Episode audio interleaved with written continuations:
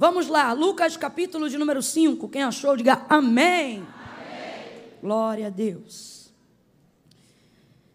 Diz assim o texto: Apertando a multidão para ouvir a palavra de Deus, estava ele junto ao lago de Genezaré e viu dois barcos. Quantos barcos, igreja? Dois. Quantos? Dois. dois barcos à beira da praia do lago. Mas os pescadores, havendo desembarcado, lavavam as redes. Entrando então em um dos barcos, que era o de Simão, pediu-lhe que o afastasse um pouco da praia e, assentando-se, ensinava do barco a toda a multidão. Quando acabou de falar, disse a Simão: Faze-te ao mar alto e lançai as vossas redes para pescar. Respondeu-lhe Simão: Mestre, havendo trabalhado toda a noite, nada apanhamos, mas sobre a tua palavra lançarei as redes. E fazendo assim, colheram uma grande quantidade de peixes, que se lhe rompia a rede, de modo que fizeram sinal aos companheiros que estavam no outro barco para que fossem ajudá-los. E eles foram e encheram ambos os barcos de maneira tal que quase iam a pique. Somente até aqui você diz amém. amém. Senta dando glória a Deus por essa palavra. Oh, aleluia. Glória a Jesus. Aleluia. Eu vou contar de um a três. Quando eu disser três, você vai liberar sobre a vida da pessoa que está ao seu lado uma palavra que determina o rumo profético daquilo que Deus tem nos confiado como verdade para essa noite. Quando eu disser três, você vai olhar para alguém e numa impostação de voz de caráter imperativo, imperativo, você vai dizer à pessoa que está ao seu lado desse jeito: puxa essa rede. Calma que eu não contei até três ainda. Tá? Para ficar uniforme, bem bonito. Quando eu disser três, você vira para esse irmão, para essa irmã que está do seu lado, você vai dizer: puxa essa rede. Qual é a palavra? É um, é dois, é três. Libera para ele ou para ela. Sacode o vizinho do outro lado e diz: Puxa, puxa essa rede. Oh, aleluia, aleluia. Oh, glória a Jesus. Não é tempo de soltar, não é tempo de temer. A palavra do Senhor diz que aquele que põe a mão no arado e retrocede não é digno. Agora que você começou, você vai terminar. Oh, glória. A narrativa do texto que nós acabamos de fazer menção vai falar sobre a pesca maravilhosa, né? Pedro vem de uma noite fracassada, uma noite frustrante, porque você tem uma coisa frustrante para um pescador é dedicar-se para pescar e olha que Pedro fez isso durante um longo período de tempo de seis a oito horas, quem sabe, no mínimo quatro, no máximo oito, dedicando-se a isso na noite anterior, à manhã que antecedia o seu primeiro encontro com Jesus.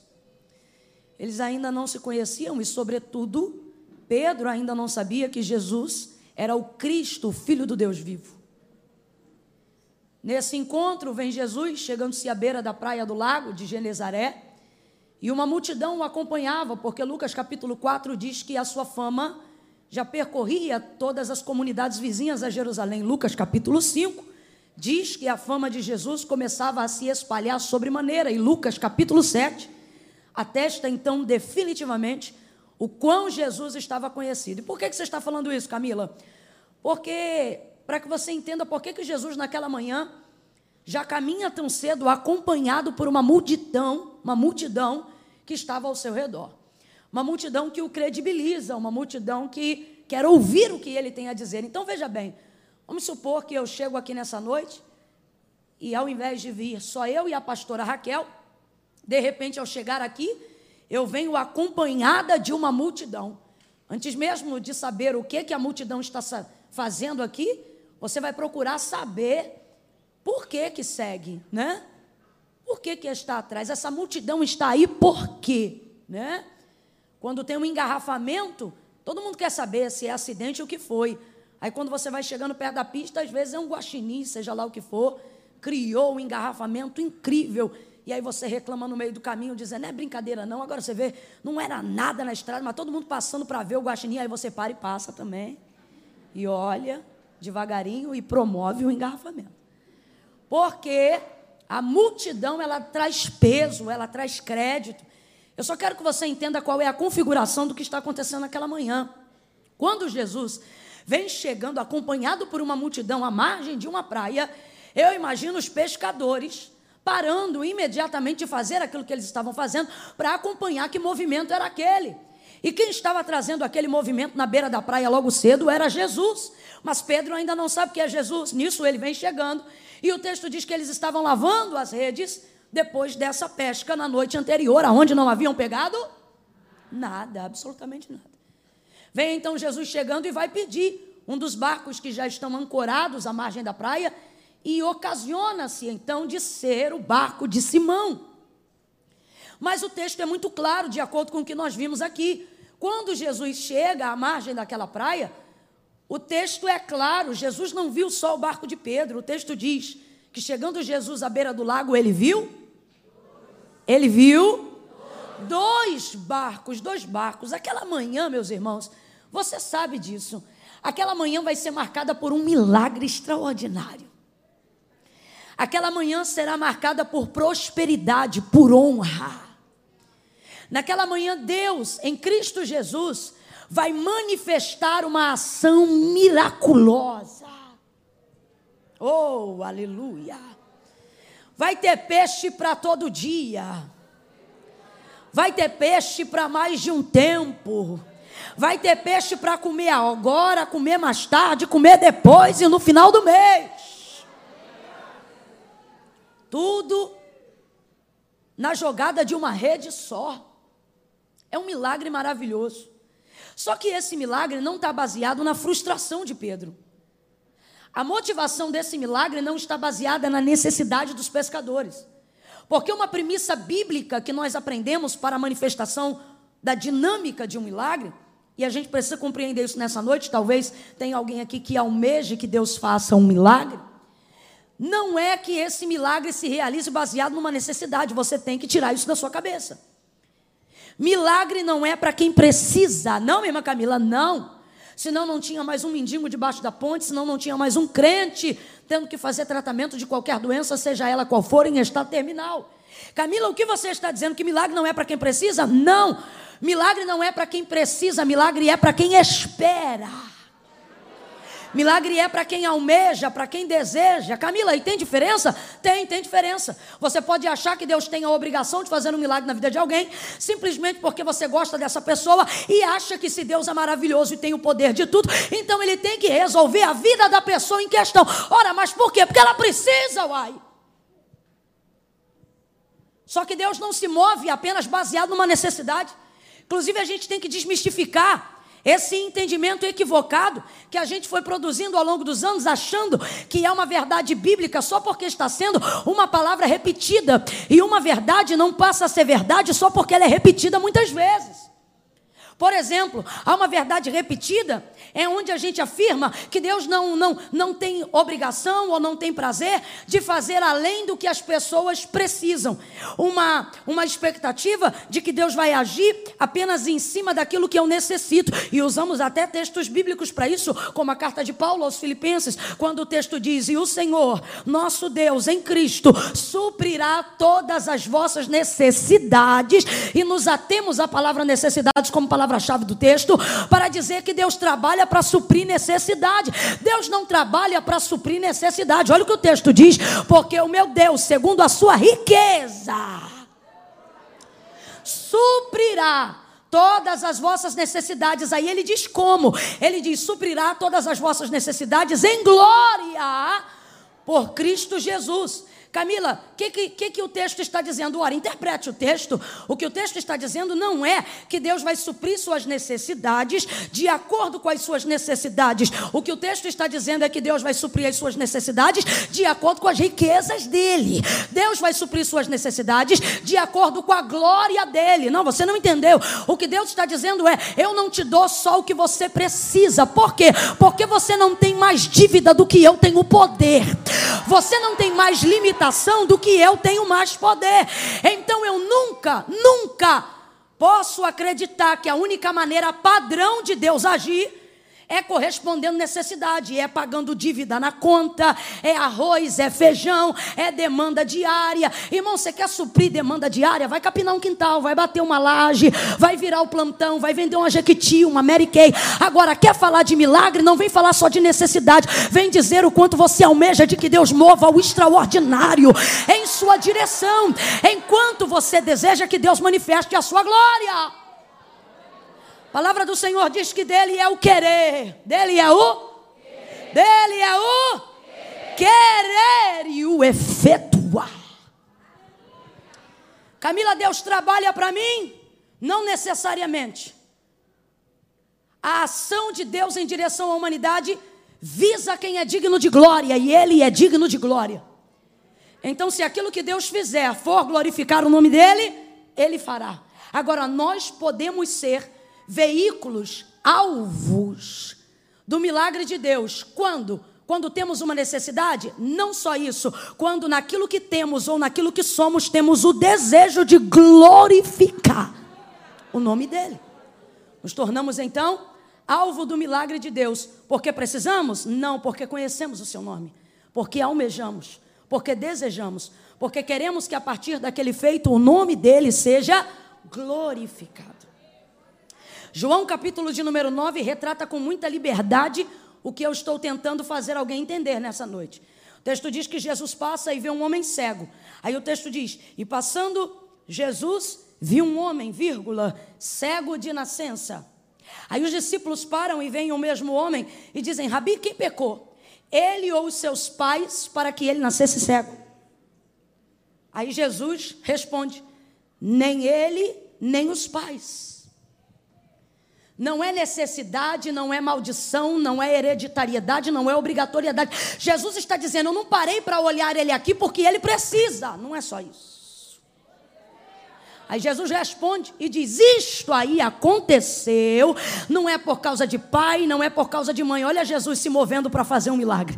E qual é a motivação de Jesus? O pecado do pai? Qual é a motivação de Jesus? O erro da mãe? Qual é a motivação de Jesus? A necessidade do filho? Não. A motivação de Jesus é fazer daquele jovem um instrumento para a glória de nem ele, nem os pais, mas isto aconteceu para que se manifeste nele a glória de Deus. E tendo dito isto, cuspiu no chão, fez lodo com a saliva e aplicou nos olhos do cego e disse: Vai, lava-te no tanque de Siloé, que significa o enviado. E ele foi, lavou-se e voltou vendo. Mandaram então o homem entrar na sinagoga, porque naqueles dias quem dissesse que Jesus era o Cristo seria expulso da sinagoga. Então fizeram um interrogatório Rapaz, quem te curou? O homem chamado Jesus jogou lama, eu joguei água e vi. Então disseram para ele: Eu não acredito em você. Deixa, chama os pais dele aqui. Aí chamaram os pais do menino para audiência. Diga aí para mim: esse, esse moço, ele nasceu cego? Nasceu cego. E diga aí então, como é que ele foi curado? E os pais disseram: Ele tem idade, pergunte para ele. Estavam com medo. Aí perguntam para ele de novo: Vem aqui. Como é que te abriram os olhos? Aí ele responde assim: Eu já disse, vocês estão perguntando de novo por quê? Quer ser discípulo dele? Aí eu já começo a entender porque que Jesus escolheu aquele homem. Aí eles, eles olham para o homem e dizem: Nós não, nós somos discípulos de Moisés, vai tu ser discípulo dele. Expulsam ele da sinagoga. A porta da sinagoga se fecha, mas o texto diz que do outro lado da rua tem um homem esperando ele. quem já suspeita quem é? Quem já suspeita quem é? A gente fica preocupado, né? Quando vive algumas experiências com Deus, algumas portas antigas se fecham. Mas eu não estou nem aí para a porta que se fechou, sabe por quê? Aquela porta tem uma chave que abre. Aqui está diante de mim, abre e fecha qual quiser. Mais do que isso, Jesus disse bem claro: Eu sou a porta. No outro lado está Jesus. Mas o homem era cego quando foi tocado por Jesus. Então o homem não identifica que quem está diante dele é o mesmo homem que lhe fez milagre. Aí Jesus olha para ele e diz assim: Homem, tu crê que o homem que te curou é o filho do Deus vivo? Aí o cego diz: Como crerei se não sei quem é? Aí Jesus diz: Sou eu que falo contigo. Ele diz: Creio. Mas assim tão rápido, tão rápido não. Eu vivi uma experiência contigo.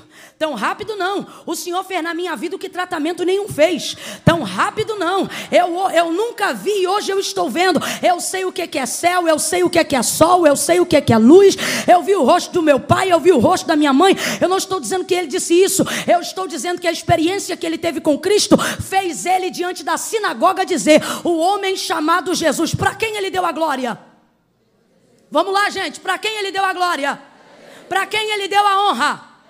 Para quem ele entregou a fé que ele passou a ter? E os príncipes da sinagoga dizendo: fala, é, é, é, fala qual é o nome dele. Ou então dizendo: foi Deus que te corou. Ou como nós, discípulos de Moisés. E ele está dizendo: meu irmão, não tem para Moisés, não tem para ninguém. O nome do homem que me curou é Jesus Cristo. E serve a ele e crê nele. Então diga para mim: este milagre foi para a glória de Deus, sim ou não? Sim ou não? Não é necessidade que provoca milagre. Você precisa entender isso hoje para começar a viver milagre. Para parar de fazer oração apelativa, desesperada. Para parar de barganhar com Deus e achar que teu jejum vai colocar ele na parede. Jejum não me dá poder para obrigar Deus a me dizer sim quando Ele está disposto a liberar um não. Jejum não é sobre o que Deus quer fazer, jejum é sobre o quanto eu posso suportar. Jejum é para me preparar para a resposta que Deus dará, não sabendo ela ainda qual será. É para a glória. Eu quero que você entenda que o milagre da pesca maravilhosa não foi movido por uma necessidade, foi movido por uma coisa que eu chamo de visão panorâmica. O que é uma visão panorâmica? É uma visão ampliada ou amplificada.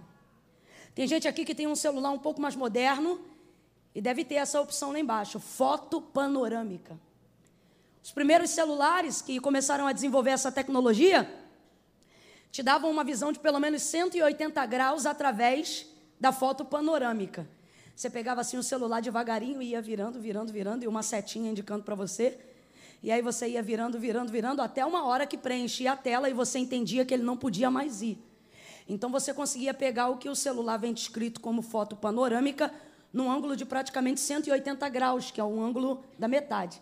Mas se você for para o dicionário e compreender o que é visão panorâmica, você vai entender que é a visão mais ampla da realidade de um contexto, seja ela filosófica ou seja ela uma fotografia. Por exemplo, uma foto panorâmica desse, tempo, desse templo. Hoje nós temos equipamentos que podem fazer isso. Eles trazem uma foto, uma visão panorâmica, né?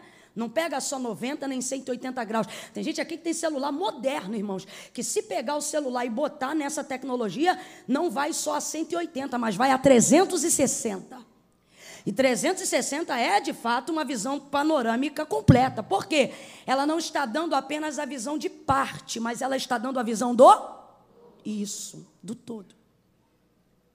Quando Jesus chega na beira daquela praia, a visão de Jesus não é como a do celular mais antigo 180.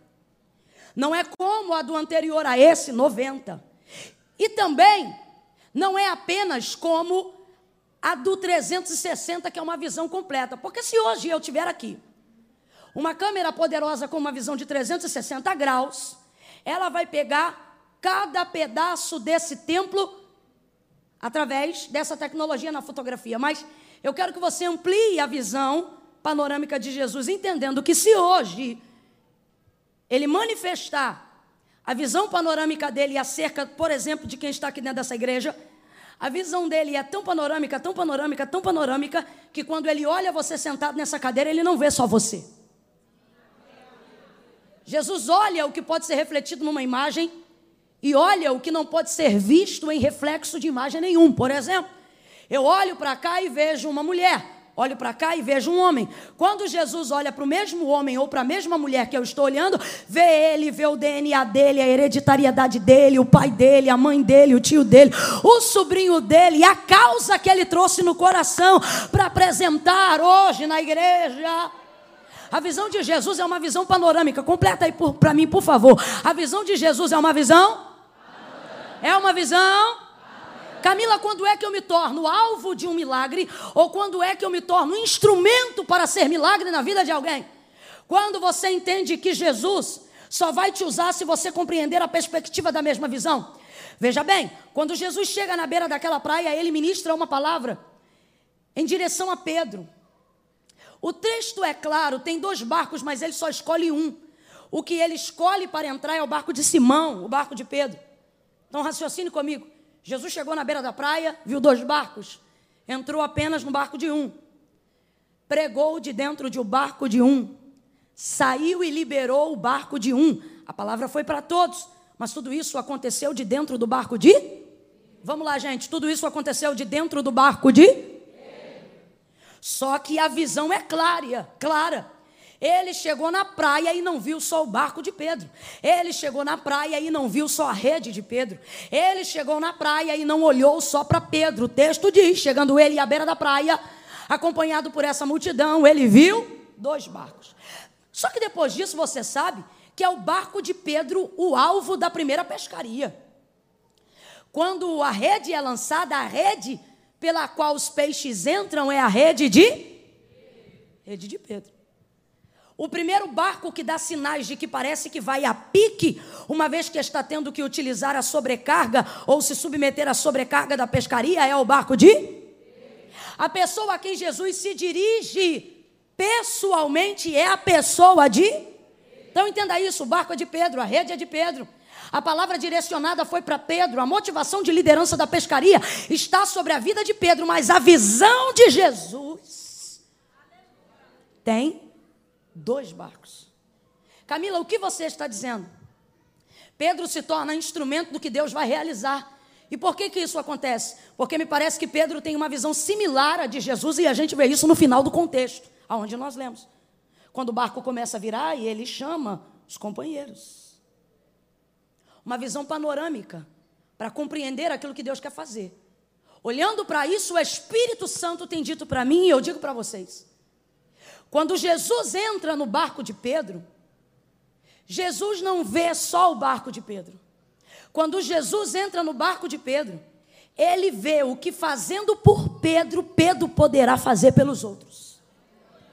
Então veja bem, quando Jesus entra na minha vida, ele não olha só para a minha vida, quando Jesus entra na minha vida, quando Jesus enche a minha vida, quando Jesus abençoa a minha vida, quando Jesus libera uma palavra sobre a minha vida, Ele não está olhando só o que pode fazer por mim, mas Ele está olhando o que fazendo por mim eu poderei fazer pelos outros.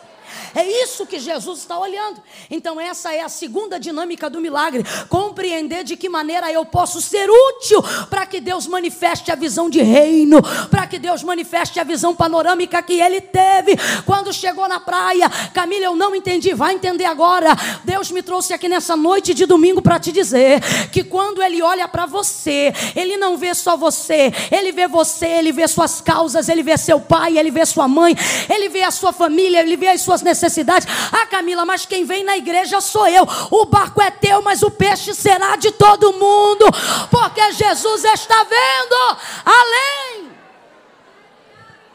Jesus está olhando com uma visão. Quem lembra, gente? Jesus está olhando com uma visão. Para ter milagre, a gente tem que sair dessa visão egocentrista. Para ter milagre, a gente tem que sair dessas orações egoístas. Orações que só falam sobre a gente. Trabalhos que só manifestam a nossa vocação. Quantas igrejas às vezes eu vou, irmãos, e discernindo pelo Espírito, eu tenho que orar repreendendo toda a vaidade, porque aí eu percebo que o evento não foi feito para abençoar o povo, foi feito para ostentar com um campo rival, para poder dizer eu trouxe Fulano, eu trouxe Beltrano. Quantos lugares a gente chega e percebe que a visão é egocentrista, não é panorâmica, e é por isso que fica seco, é por isso que não tem peixe, é por isso que não tem milagre. Pega na mão de quem está do teu lado aí agora. Pega com vontade e diga, mas com a gente não é assim. Olha para ela, olha para ele e diz: o barco é seu, o barco é meu. Diga, é, a rede é sua a rede é minha. Olha para ele ou para ela e diz: Mas o peixe é nosso. Isso não é sobre a gente, isso é sobre o poder de Deus. Isso não é sobre a gente, isso é sobre o que Deus quer fazer. Jesus vai escolher o barco que está disposto a ser instrumento para que a obra dele seja feita entrou no barco de Pedro, mas não estava olhando só para o barco de Pedro. Quando Jesus te dá uma voz, Jesus não está olhando para o timbre da tua voz. Jesus está vendo de que maneira pode usar a tua voz para abençoar a vida de outras pessoas. Quando Jesus te dá uma igreja, Jesus não está vendo de que maneira a sua igreja pode ficar bonita. Jesus está vendo de que maneira você pode ocupar aquele lugar, permitindo com que pessoas de todo tipo tenham acesso a Ele para conhecer a palavra de Deus. Quando Jesus te dá um sermão, quando Jesus te dá uma mensagem, Ele não te dá para você vir aqui arrotar santidade e ostentar conhecimento. Quando Jesus te confia uma palavra, Ele quer saber o quanto aquela palavra pode alcançar o maior número de corações e de pessoas que estiverem naquele recinto. Jesus está dizendo: quando você sair dessa visão provinciana, quando você parar de olhar só para o seu umbigo, quando as suas orações pararem de ser somente individuais, quando você se envolver com a obra missionária, quando você lembrar o sobrenome da tua família, quando você se lembrar dos seus parentes, quando você vier de corpo para o culto, mas na boca trouxer o nome do teu marido, o nome do teu filho, o nome da tua casa, ah, o Senhor está dizendo: vai ser do teu barco que eu vou fazer sobejar, vai ser através da sua vida que eu vou trazer abundância e o nome do Senhor será glorificado. Terceira dinâmica para que haja milagre. Terceira.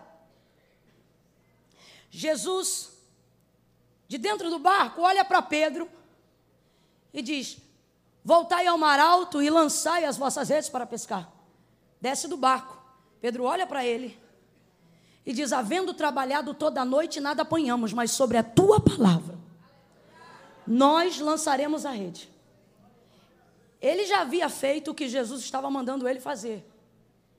Mas naquele momento, Pedro vai ter uma expectativa nova, uma motivação nova, para fazer uma coisa antiga, uma coisa que ele já tinha feito, um método que ele já tinha usado. Sabe por que, que isso aconteceu? Porque quando Jesus chegou na beira daquela praia, chegou acompanhado de uma multidão. E, irmãos, eu não estou falando nem de Camila e nem do Zé, eu estou falando de Jesus. É o verbo vivo feito em carne pregando. Ah, não, você não deve saber quem é, quem é ele, não. O povo caminhava 8 quilômetros, 12 quilômetros, a pé. Não queria nem saber se tinha comida, marmita ou transporte para voltar. E eu imagino o povo caminhando naquele caminho e alguém dizendo: Você é louco, você vai para onde? Você não tem dinheiro interessa, eu vou ouvir Jesus. E todo mundo sabe o poder e, e a graça e a virtude para manifestar milagres. E quando ele não manifestava um milagre executando poder direto, manifestava na libertação da própria mente. Manifestava trazendo o quebrantamento de mentes cauterizadas pela, pelo farisaísmo, pela religiosidade da época. Então todas as pessoas queriam ouvir Jesus. Gente, meu Deus. Você imagina se nesse culto hoje, ao invés de alguém dizer assim, a oportunidade está com a irmã Camila, alguém dissesse: Olha, gente, o Verbo vivo se fez carne, veio no culto hoje e vai pregar. Eu já ia dizer: traz o soro para esse culto e a maca, porque eu vou sair como? Desidratada, arrebatada. De tanta glória de Deus. Então, é Jesus que está pregando. Não tem como você ouvir Jesus e não ter uma nova visão. Não tem como você ouvir Jesus e não ter uma nova expectativa. Não tem como você ouvir Jesus e não gerar alguma coisa nova. Eu não estou dizendo que todas as pessoas que ouvem Ele são libertas imediatamente, mas eu estou dizendo que ouvir Jesus gera uma nova expectativa na gente. Terceira dinâmica para o milagre. Eu já disse: milagre não é para quem precisa, é para quem? Espera. Milagre não é para quem precisa, é para quem? para quem espera, para quem deseja. Nós queremos ver milagres, mas não geramos expectativa nos lugares que Jesus está. Queremos ver milagres, mas não geramos expectativa em cima da Sua palavra.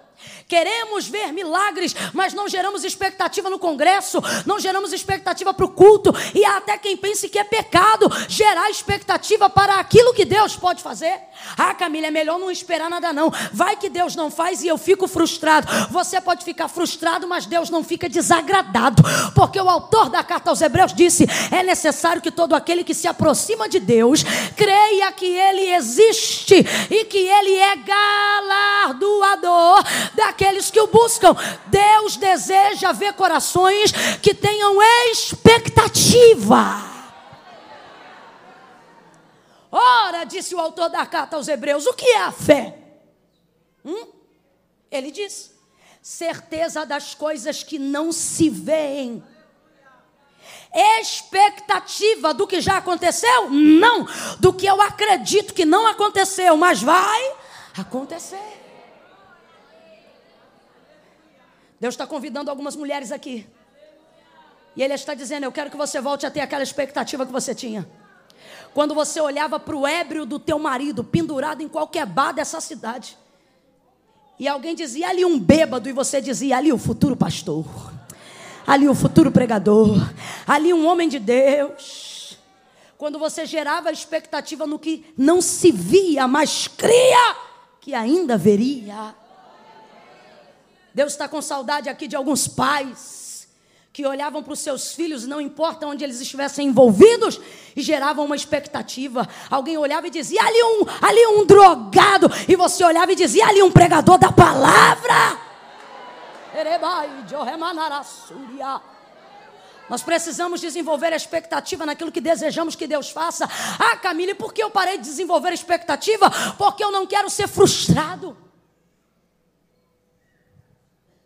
Então, por medo de não acontecer o que eu não espero, eu prefiro não esperar mais nada. E você acha que tendo isso e fazendo assim, você terá fé por muito tempo mais para caminhar? Será que você não está percebendo que seu coração está embrutecendo? Que a sua mente está ficando cauterizada? Você está achando o quê? Que a data da idade de crente que você tem na tua carteirinha te respalda a receber milagre? Aonde está a expectativa? De quem ora porque acredita, de quem não para aqui de orar porque crê. Expectativa. Ah, irmãos, tudo que eu vivo hoje é resultado de expectativa que eu coloquei em Deus. Hoje eu seguro um microfone, mas durante alguns anos da minha vida, no lugar do microfone, eu tinha um controle remoto de televisão.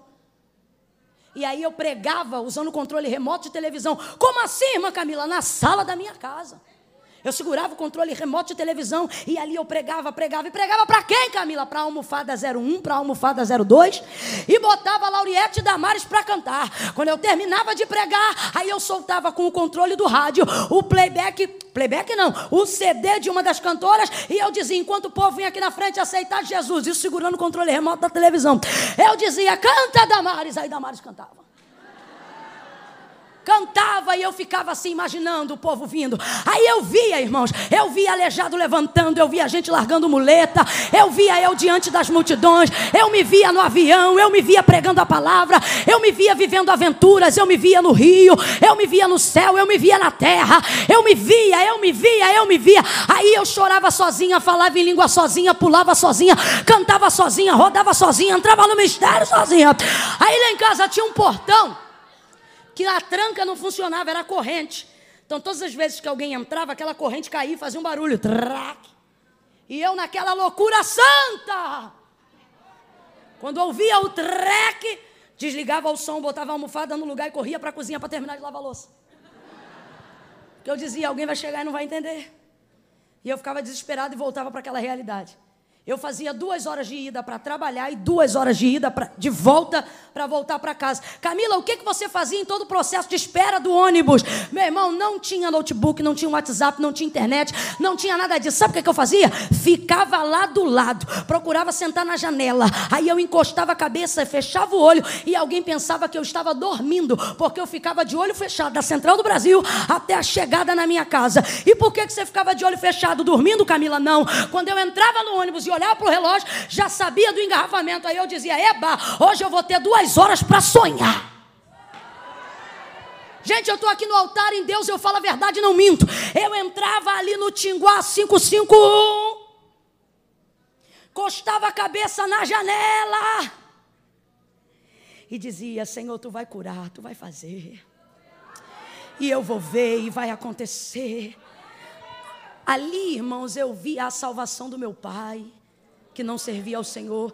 Ali eu via Deus alcançando outras pessoas da minha família.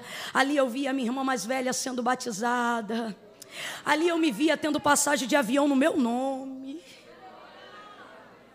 Ali eu me via pregando um congresso que tinha orquestra, que tinha irmãs. Ali eu me via pregando num congresso, numa igreja que tinha galeria, que tinha nave, que tinha telão embaixo. Ali eu via gente sentada importante me ouvindo. Ali eu via púlpito decorado. Ali eu ouvia a minha voz. Ali eu ouvia a palavra de Deus. E ia, e eu ia, e daqui a pouco o fiscal dizia: Chegou no ponto final, minha filha. Eu dizia: Tá bom. Quantas vezes eu passei do ponto da minha descida? Porque eu entrava tão mergulhada naquilo dali, que quando eu vi eu já tinha passado o ponto. Eu falava, moço, eu passei do ponto, mas passei muito, tipo oito quilômetros. Aí o camarada que já me conhecia, que eu pegava todo dia, aí ele dizia para mim, estava dormindo? Eu falei, estava sonhando. Aí ele disse, então tá bom, fica aí que eu vou dar a volta e te deixo no ponto de novo, porque eu não tinha o dinheiro da passagem. Aí ele dava a volta e eu lá no bonde, aí eu olhava, vai durar quanto tempo? Ah, mais uma meia hora.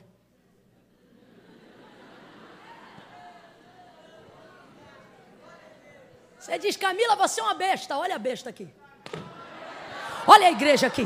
Olha a orquestra aqui. Olha as irmãs aqui. Olha o microfone aqui. Olha a decoração aqui. Olha eu ontem aqui, eu hoje aqui, eu amanhã lá, eu amanhã acolá. Olha eu pregando. Esses dias eu estava em Goiás e eu me lembro que eu sonhava que Jesus ia curar. Quando eu estou terminando de pregar, a equipe que estava de Libras, cuidando dos surdos mudos, de repente a gente chama para salvação. Vem cinco surdos mudos aceitarem Jesus, confessarem a Cristo como Senhor. Começamos a fazer a oração da confissão. Uma delas elas começam a pular. Daqui a pouco a igreja vira na glória. Eu não entendo nada. Aí eu olho para o pastor, o que houve? Ele me diz chorando: a menina está falando, foi curada e batizada com o Espírito Santo. A muda falou. Você sabe quando isso aconteceu? Você quer saber quando isso aconteceu? Isso não aconteceu naquele dia que eu estava lá. Isso aconteceu na minha sala, quando não tinha ninguém. Foi lá que aconteceu. Quando eu via mudos falando e dizendo: Jesus, tu vai fazer porque tu tem poder. Aí alguém olha para a gente e diz assim: Deus escolheu Fulano, como se Deus olhasse filhos preferidos e gostasse do cabelo, da cor da pele e dissesse: Hum, é porque é bonito, hum, é porque fala bem. Deus está dizendo: Não, é porque sonhou, é porque esperou, é porque chamou meu nome, é porque acreditou. Pega na mão de alguém aí agora, pega na mão de alguém aí agora, olha para essa pessoa e diz: Lembra. Diga para ela, lembra? Agora olha para mim. Lembra quando você se imaginava com a carteira de habilitação? Lembra? Olha para ela e diz: "Lembra? Lembra? Lembra quando você se imaginava dirigindo o carro pela cidade de Blumenau? Lembra? Lembra? Lembra? Lembra quando você acreditava que ia ser um grande empresário no ramo alimentício? Lembra? Lembra? Lembra? Lembra quando você sonhava com a família que hoje você tem? O Senhor está dizendo para alguém: "Lembra? Lembra quando você acreditava que eu podia tirar o crack da veia do seu filho?" Filho. Lembra? Lembra quando eu disse que ia libertar o cachaceiro do teu marido? Lembra quando você via ele de terno e gravata? Lembra quando você dobrava o joelho aqui e dizia: qualquer domingo desse ele vai entrar pelas portas e vai aceitar Jesus? Lembra? Deus trouxe alguém aqui para dizer: por que você parou? Pega na mão de alguém aí e diz: lembra? Lembra? Lembra? Quero trazer à memória aquilo que me dá esperança. Olha Jesus renovando a tua esperança. Olha Jesus renovando a tua visão. Ei, Canamassuri.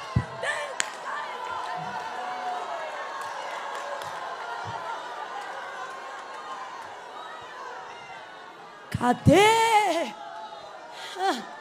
Cadê a expectativa daquele homem que vi, queria pregar o evangelho? Cadê a expectativa daquele obreiro que queria inaugurar a igreja com pastor? Cadê a expectativa daquela mulher de 40 anos que, mesmo de cabelo branco, se via segurando o canudo da formatura na mão? Cadê? Cadê? Cadê? Ah, Deus parou de fazer. Por quê? Porque eu parei de crer? Não. Porque você parou de esperar. Parou de desejar. Lembra quando você tinha hora para dobrar o joelho? Lembra? Lembra quando você tinha hora para orar e falar com Deus? Lembra? Lembra, tinha dia que ele não vinha naquele peso de glória e de presença. Mas no outro dia você encontrava do mesmo jeito, porque você sabia, qualquer hora dessa ele vem de novo, você esperava.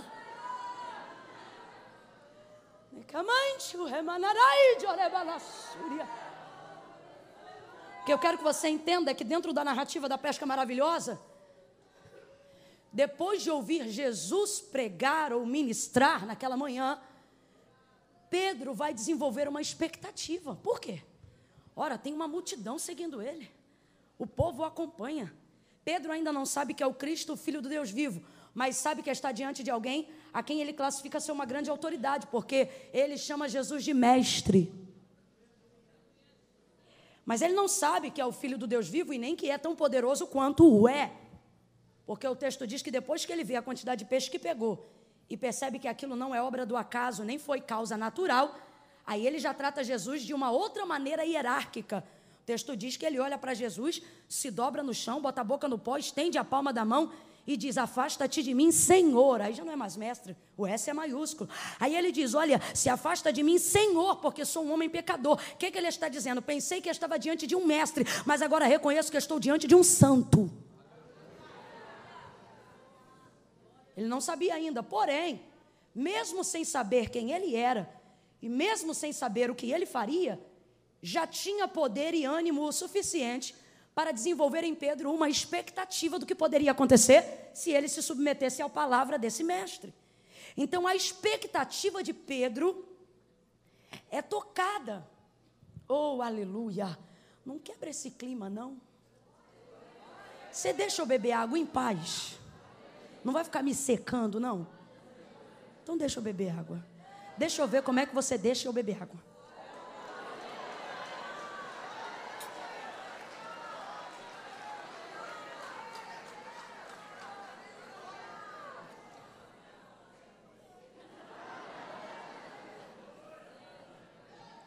Pedro vai gerar uma expectativa. E olha, eu quero deixar isso claro ele ainda não sabe tudo o que ele é, ele ainda não sabe diante de quem ele está, mas essa expectativa vai ser gerada. E a gente que está aqui nessa noite está na mesma condição de Pedro. A gente não vem por um congresso como esse, ou numa noite de domingo como essa, porque não crê. A gente vem porque crê. E não é porque A, B ou C vai pregar ou vai cantar. A gente vem porque tem certeza de que a palavra de Jesus tem o poder de nortear, de dar uma decisão, de colocar uma vírgula ou um ponto, dependendo da situação ou da circunstância que alguém aqui esteja vivendo. Tem gente aqui que protelou a decisão que tinha que tomar essa semana de coisas que tinha que fazer. Alguém ligou e falou: Ei, Fulano, você vai assinar ou não vai assinar? E disse: Calma aí, semana que vem eu te respondo, pensando o seguinte: primeiro eu vou para a igreja, dependendo do que Deus falar, né? aí eu dou a resposta para fulano ou para Beltrano. Por quê? Porque você gera uma expectativa de que na palavra de Jesus vai determinar o final do seu dia, ou a sua vida, ou o seu mês, ou a sua semana, ou o seu ano. A gente cria essa expectativa.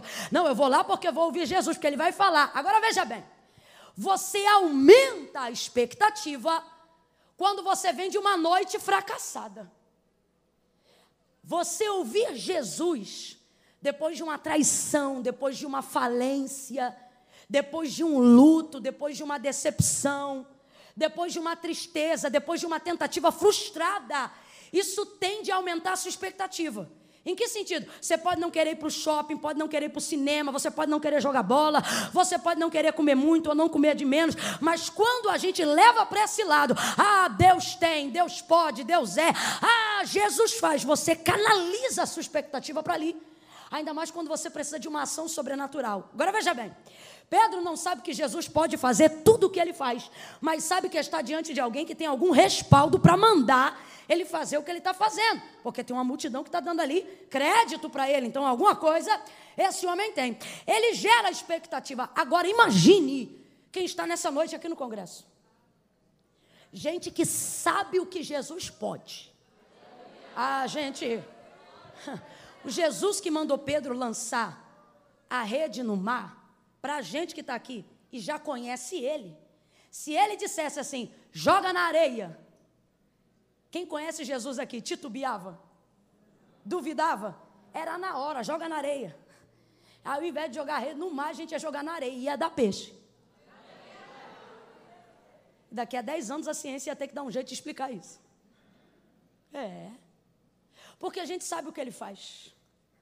Você sabia que Jesus olhou para um paralítico que jazia 38 anos na mesma condição? E disse para ele: Levanta, toma a tua cama e anda. E o homem levantou na hora. Você sabia disso? Quem sabe disso, diga eu. Você sabia que Jesus parou um cortejo fúnebre de uma mulher que era viúva e que agora estava enterrando o filho único? Passou na frente da caravana do cortejo fúnebre, pegou a mão dele, tocou no esquife, porque não podia tocar no morto. E ele tem tanto poder, tanto poder, que o esquife ganhou vida para passar vida para o menino. O menino levantou e o texto diz que ele devolveu o menino à sua mãe. Oi, não entendi, vai entender. O menino levantou, como assim? Estava morto. É, e levantou. Você sabia que Jesus levanta os mortos? Para quem acha que o defunto estava fresco, então vamos para Lázaro. Ele chega quatro dias depois na aldeia de Betânia. Vai aonde estava sepultado seu amigo Lázaro. E como diz um amigo meu, teve que chamar Lázaro primeiro, para depois dizer sai para fora, porque ele tem tanto poder, tanto poder, tanto poder, que se ele disser vem para fora, vinha todo mundo de uma vez só. Lázaro! Alguém entendeu? Lázaro! Vem para fora! Eu imagino a voz de Jesus entrando no limbo da morte e dizendo, ecoando lá dentro: Lázaro! E os outros ouvindo e pensando: como é que vai ser? É só ele, vem para fora. Sai, Lázaro, da morte, salta para a vida, fora da sepultura. Você sabia que é esse o Jesus que você serve? Você sabia que esse é o Deus que você conhece? Gerando expectativa no poder desse Deus, a gente acredita que ele pode fazer qualquer coisa, inclusive o que a gente não imagina, ele pode também.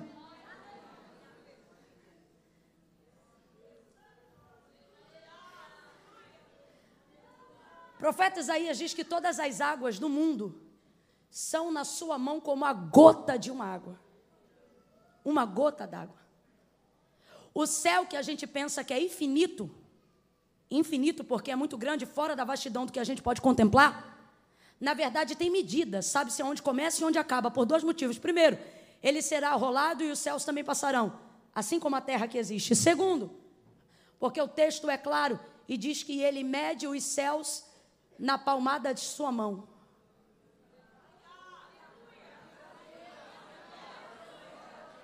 O texto diz que do tronco para cima ele é tão alto que o universo não pode contê-lo e nem o firmamento limitá-lo. O firmamento é o céu.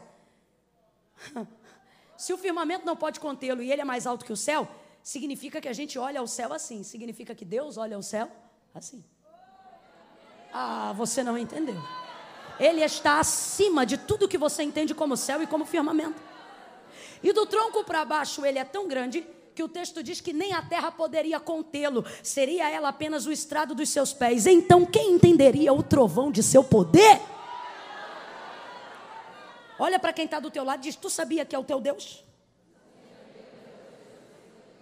Então, se a gente gera expectativa nesse Deus, se a gente espera, se a gente gera expectativa no Filho desse Deus, quem aqui consegue imaginar coisa pequena? Quem aqui consegue imaginar que Deus vai fazer qualquer coisinha? Eu nunca vi, por mais simples que fosse o vaso e por mais simples que fosse a pessoa que vai receber a profecia, eu nunca vi Deus levantar um vaso para botar a mão no ombro de alguém e dizer: Eu tenho uma pequena obra na sua vida. É sempre como: Eu tenho uma grande obra na sua vida, porque um Deus grande faz coisas grandes, e por isso Ele está dizendo: aumente a sua expectativa, aumente a sua expectativa. Ele está dizendo: aumente a sua expectativa. Agora presta atenção, já vou caminhar para concluir.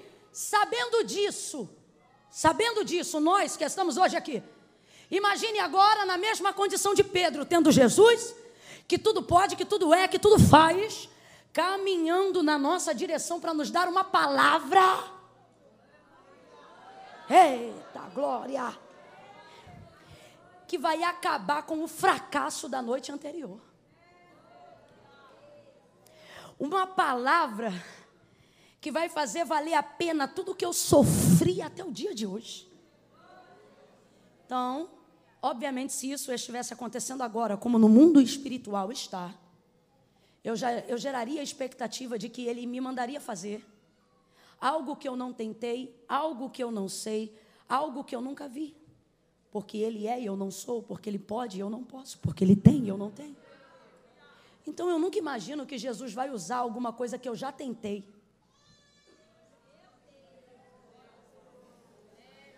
Não. Principalmente se aquilo que eu venho tentando não vem dando certo. Então, se eu quero que uma área da minha vida dê certo, e como eu estou tentando, essa área não vem dando certo, eu coloco a minha expectativa em Deus, porque eu acredito que Deus vai me dar um meio que eu ainda não conheço, uma saída que eu ainda não vi, uma porta que ainda não abriu. Quem está entendendo?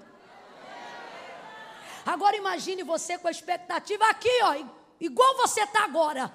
Porque quem entrou aqui está saindo daqui igual um leão, meu irmão. A expectativa está aqui agora. Ó. A deblumenal está, ó. Você cuidado com o que você deseja, porque nessa noite tem 100% de chance disso acontecer. Aí você imagina, você com a expectativa aqui, expectativa no congresso. Eita, é hoje que Deus vai falar comigo. Deus vai falar, Aí realmente Deus fala, Deus vem. Usa uma pregadora lá do Rio de Janeiro.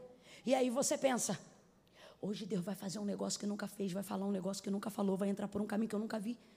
Por quê? Porque eu estou gerando expectativa. Aí Jesus vem. Essa é a condição de Pedro. Jesus vem e diz assim: Olha aí, olha aí a mudança, ó. Voltai ao mar alto. Já começou com voltai.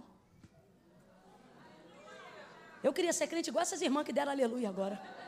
Queria. Queria. Porque essa palavra aqui, irmão, não gera muita motivação, não. Ó, voltai ao mar alto. Tá bom, vou voltar. E faz o quê? Dá uma estrelinha, um mortal, uma cambalhota. Não, voltai ao mar alto e lançai. As vossas. Mas qual rede? Tu trouxe uma rede do céu?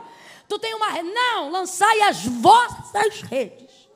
Que rede? A mesma da noite do fracasso. E para qual mar que a gente vai? Para o mesmo. E qual barco que a gente usa? O mesmo. Tá, tá, tudo bem, tudo bem, tudo bem. E qual é o método que a gente aplica? O mesmo. Volta para o mesmo mar, entra no mesmo barco, usa a mesma rede e lança do mesmo jeito.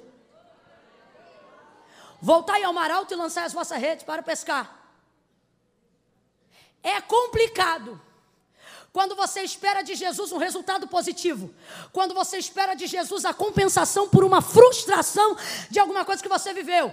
É complicado quando você está com a expectativa aqui em cima, acreditando que Jesus vai fazer algo que você nunca imaginou que ele mandasse você fazer. E aí ele olha para você e diz: volte para o mesmo lugar. Use os mesmos instrumentos e continue aplicando o mesmo método. A condição de Pedro é essa: ele é pescador. Completa para mim. Ele é? Pescador. Ele é? Pescador. pescador? Pesca. Pescador? Pesca. Cantor? Canto. Pregador? Pesca. Pastor? Mulher de oração?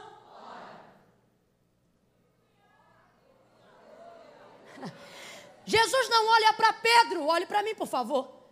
Jesus não olha para Pedro e diz: Pedro, vai lá e seja desce num rasante de asa delta. Pedro não voa, Pedro pesca. Pedro vai lá, tenta aprender respiração, joga a rede de baixo para cima no fundo do mar. Pedro não é mergulhador, Pedro é pescador. Esperamos que Deus, no nosso caso, Pedro não fez isso e por isso ele foi escolhido para que nós aprendamos com ele. Mas no nosso caso, que conhecemos a Jesus, e esperamos, no nosso caso, que Jesus nos dê um método novo para alcançar o resultado que a gente ainda não alcançou utilizando o método antigo. Viemos para um culto como esse e queremos ouvir uma palavra que nunca ouvimos. Queremos ter uma direção que ninguém nunca deu. E por que, que a gente fica agoniado dessa maneira? Porque a gente acha que a coisa está dando errado porque a gente está fazendo do jeito errado. Aí Jesus me trouxe hoje aqui para dizer para você: não é porque está dando errado que significa que você está fazendo do jeito.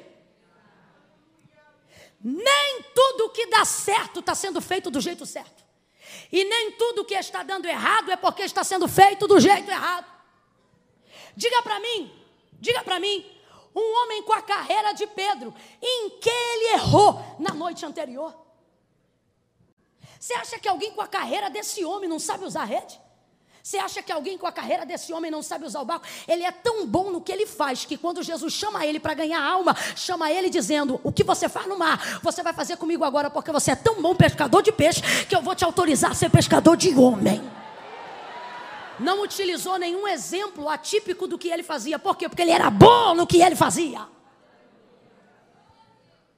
Agora Jesus vem para ele e diz: Voltai ao mar alto e lançai a rede para pescar. E agora eu não estou falando de Pedro, estou falando de mim e de você.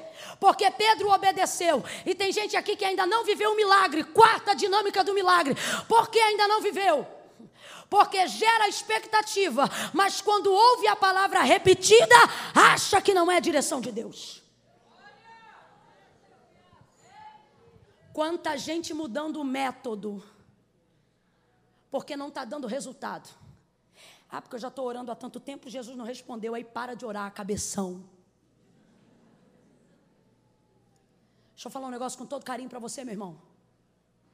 Oração não salva ninguém. O que salva é Jesus. Só tem um que salva. Agora, se oração é um intermédio, é um instrumento pelo qual ele usa para salvar, pode não ter salvado hoje, mas eu vou continuar orando. Porque a qualquer hora dessa, essa rede vai pescar alguém pela palavra de Deus. Então presta atenção. Eu não posso mudar um método que é autorizado, aprovado, orientado, porque ele não está dando certo no momento que eu esperava. Por que, que tem tantas, tantas igrejas que abrem hoje e não sustentam nem três anos? Normalmente essas igrejas querem viver na efusão do sobrenatural toda hora. Elas vivem sobre a expectativa de que tem que ter arrebatamento todo culto, que tem que ter profecia todo culto, que tem que ter manto todo culto, tem que ter visão, revelação todo culto, poder todo culto. E ninguém aguenta isso, meu irmão. Aí você diz: "Ah, mas a igreja primitiva, ela viveu o Pentecoste, ela falou em outras línguas, vai ver depois de quanto tempo? O texto não diz que eles se reuniam para falar em línguas, o texto diz que eles se reuniam para orar. Todo dia eles oravam, todo dia eles buscavam a Deus metodicamente, devocionalmente racionalmente, linearmente. Só que nós estamos vivendo a geração do ativismo, ativismo religioso, ativismo espiritual, ativismo da fé. Eu oro agora, eu quero agora, eu falo agora, eu quero agora. Você está achando que a vida é computador? descobre as senhas, conhece as programações e vai aplicando. Veja isso. Jesus manda Pedro voltar para o mesmo mar, usar o mesmo barco e aplicar o mesmo método de pesca, lançando a rede. Só que agora ele tem uma palavra. Aleluia. Mas eu quero que você entenda esse raciocínio, porque isso aqui é uma visão que Deus está nos dando para esta noite. O método é o mesmo. Completa isso para mim que eu quero que você grave. O método é? O método é? Olha para mim. Deus não mudou o método que Pedro usava para alterar o resultado que ele tinha. O método é o mesmo, mas o resultado foi diferente. Por causa da obediência de Pedro à palavra de Jesus, na aplicação do mesmo método que Jesus usou, que Jesus mandou, ele vai colher um resultado diferente. Deus está dizendo categoricamente para alguém aqui: não mude o método que eu te dei para manipular o resultado que você quer. Continue fazendo a oração que eu te ensinei. Continue pregando do jeito que eu mandei. Continue pastoreando como eu te ensinei. Continue regendo como eu te orientei. Continue amando como eu te disse. Continue clamando como eu te falei. Há alguém aqui nessa noite que o Senhor está dizendo: não é porque não está dando certo que significa que você não é boa no que você faz. Só significa que o resultado não virá através do seu esforço para que a glória não seja sua. Mas Deus está dizendo a alguém aqui. Eu não preciso mudar o método para que o resultado seja alterado.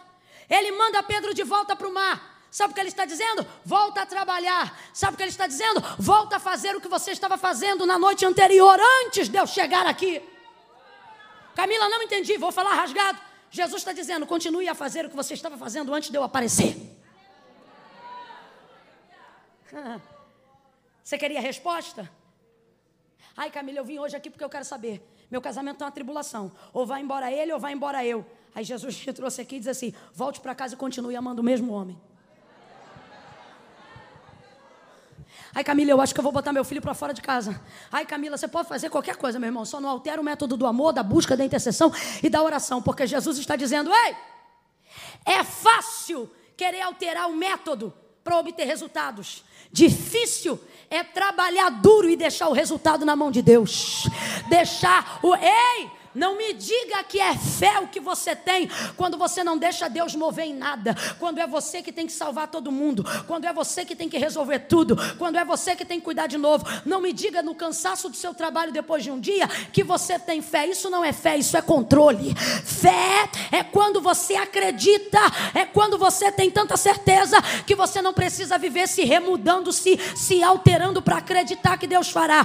O que Jesus está dizendo é: Pedro, o trabalho é contigo, mas mas o milagre é comigo. Volta, faz o que você sabe e deixa que eu vou dar resultado. Deus está dizendo para alguém: continue cantando do jeito que eu mandei você cantar. Continue orando como eu mandei você orar. Continue crendo como eu mandei você crer. Mas Camila, não está dando certo. Não altere o método visando o resultado. Jesus podia, uma vez que ele sabia que na primeira jogada de rede de Pedro ia vir uma multidão de peixes, ele poderia ter dito: Pedro, vai lá porque você vai conseguir peixe. Olha o texto aí em casa depois melhor. Ele poderia ter dito: Pedro, vai lá porque agora vai dar certo. Jesus não fala do resultado que Pedro vai ter. Jesus só fala do método. Jesus não diz assim, você vai pegar. Jesus diz, você tem que lançar. Jesus não fala quantos peixes ele vai pegar, Jesus só diz o que ele tem que fazer. Por que, que isso acontece? Porque todo milagre ligado à riqueza ou à multiplicação, ele é pedagógico.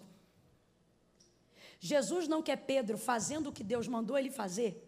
Jesus não quer Pedro fazendo o que Jesus está mandando ele fazer, pensando no resultado. Porque se tudo o que você for fazer só for pensando no resultado, seu método será sujo, será corrompido. E qualquer hora dessas, qualquer hora dessas, você estará com o botão do automático ligado, observando apenas o resultado. Deus não nos chamou para ficar avaliando resultados. Isso vai gerar síndrome de Azaf na cabeça de crente que era para estar tá bem, mas está mal. Por quê? Porque vai para a rede social e só olha número e acha que número é resultado de sucesso.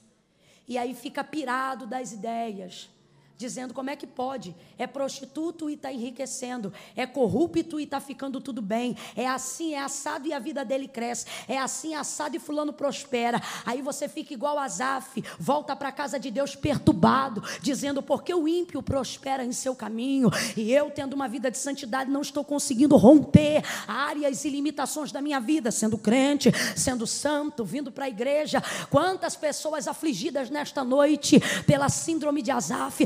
Aí eu vou parar de fazer do jeito certo. Fulano faz do jeito errado e dá certo. Estou eu fazendo do jeito certo e dá errado. Ah, eu vou parar de ter vida de santidade. O outro tem três mulheres e está tudo tranquilo. Agora eu estou aqui é, orando para Jesus salvar a minha e parece que cada dia está ficando pior. Porque você só está olhando para resultado.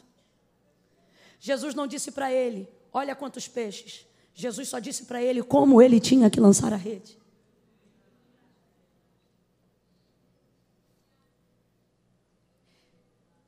Quanta gente pervertendo o método, a direção de Deus, porque está obcecado por um resultado. Olhe para cá, porque eu vou falar na Bíblia. Nem tudo que está dando certo significa que está sendo feito do jeito. Eu tenho temor de falar dele, mas para mim ele é o exemplo perfeito do que eu vou aplicar agora. Moisés era amigo íntimo de Deus. Completa para mim, amigo? Mas nem a intimidade que Moisés tem com Deus dá ele autonomia para mudar o método de Deus. O texto diz que nesta ocasião que eu vou falar agora, Moisés já era o homem mais manso da terra. Mas o povo de dura serviço estava no deserto, rebelde, e como não tinham água para beber, movidos pela sede e pela escassez, começaram a querer espraguejar Moisés e murmurar naquele deserto porque não tinham água. E eles diziam: no Nilo a gente podia tomar banho e se quisesse morrer afogado de tanta água. Agora, para que tu nos trouxe a esse deserto se aqui nos falta uma cuia d'água? Nós vamos morrer de sede aqui? Não tinha no Egito sepultura o suficiente para que nós fôssemos enterrados lá? Agora os nossos cadáveres serão estendidos nesse deserto, tudo porque nos falta um pouco de água. Eles atribulam Moisés a tal modo que Moisés vai em direção a Deus, buscar de Deus um método, buscar de Deus uma direção.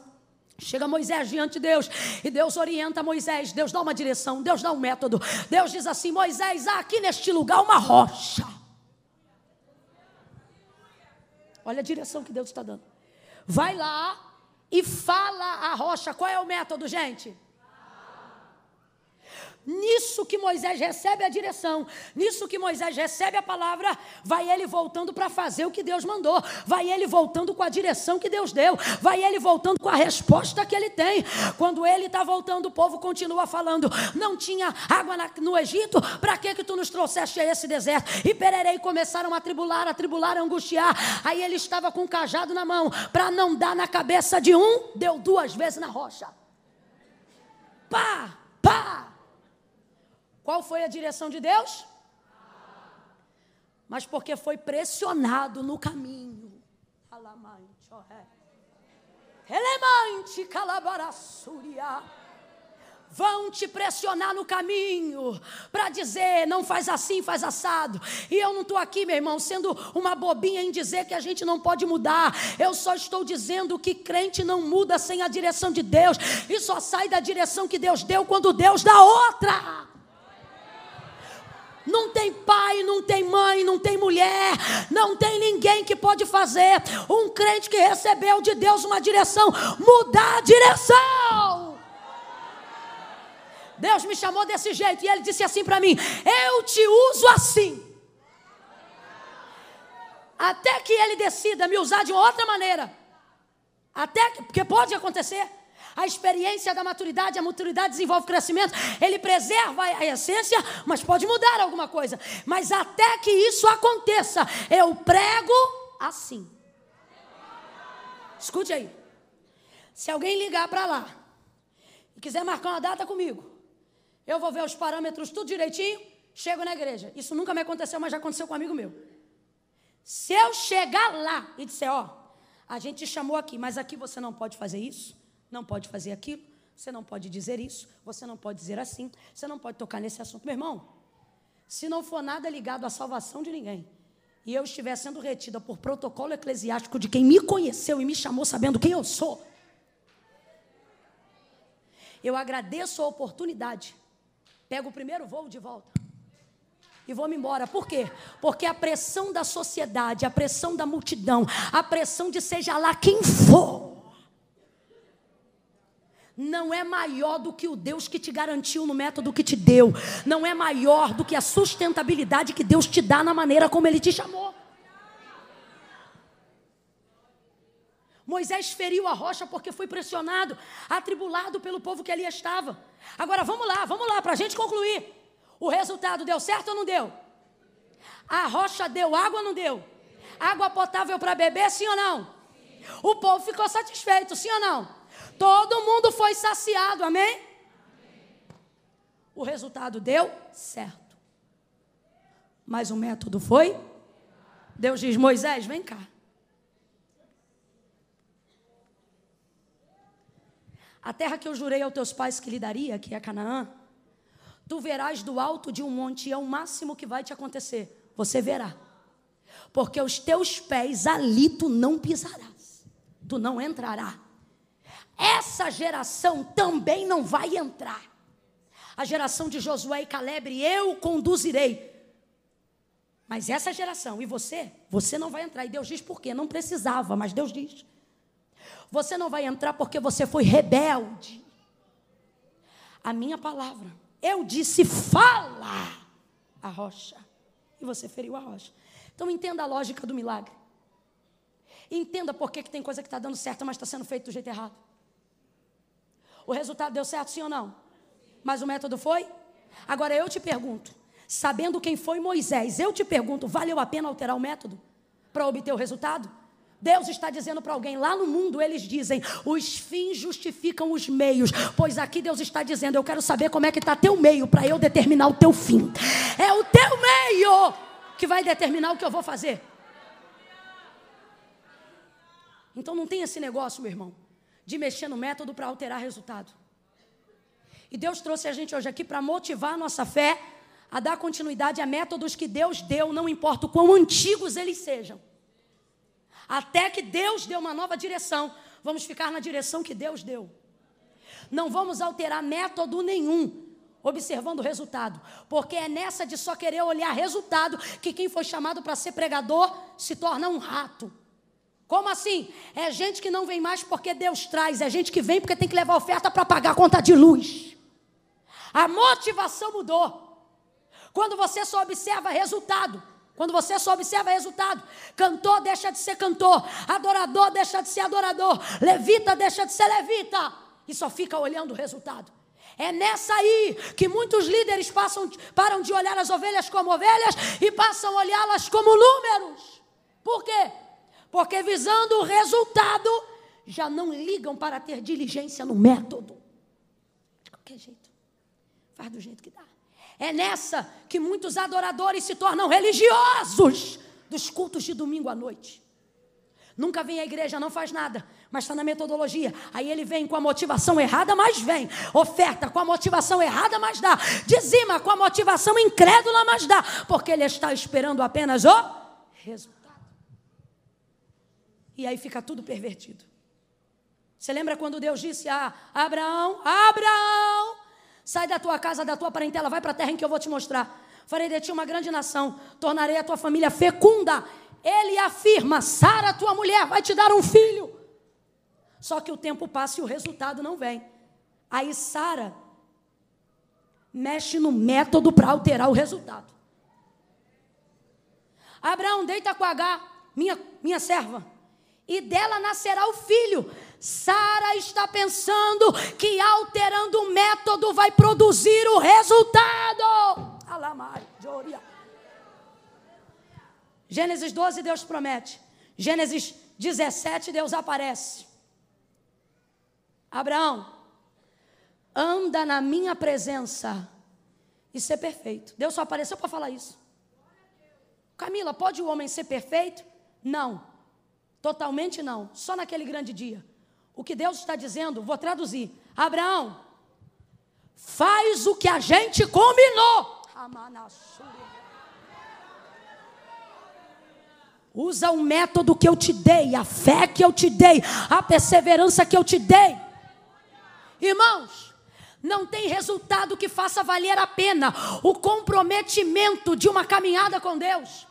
É isto que faz Moisés dizer: se a tua presença não for comigo, não me faça subir daqui. Sabe o que ele está dizendo? Sei que esse método vai gerar um resultado, mas não me tira daqui se for para viver esse resultado fora da tua presença. Lembra quando Deus chamou Abraão e disse para ele: sai da tua terra, da tua parentela e vai para a terra que eu vou te mostrar? Deus está dando a direção, Deus está dando o método. Agora responda para mim se você conhece o texto. Deus havia dito qual era a terra que daria para Abraão? Não, só falou que tinha uma terra, mas falou qual era a terra? Porque Deus não está chamando Abraão para ver Canaã, Deus está chamando Abraão para andar com ele. É isso que Deus está dizendo para você. Deus está dizendo para você, filho, depois de caminhar um tempo comigo, depois de aprender a me obedecer, depois de sentir a alegria de estar na minha presença, fazendo o que eu mando, na hora que eu mando, do jeito que eu mando você vai ver que o que te espera não é maior do que o que te acompanha até a chegada. Pedro entra no barco.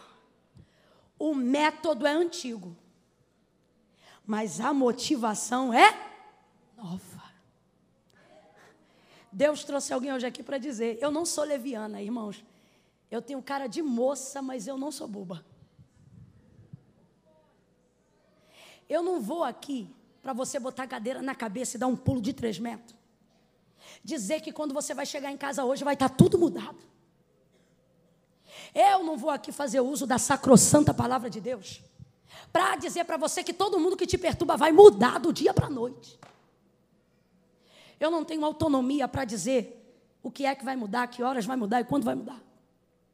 Mas eu tenho de Deus autorização pela palavra para dizer que o culto hoje, quando acabar, a verdade nua e crua é que você vai voltar para a mesma casa.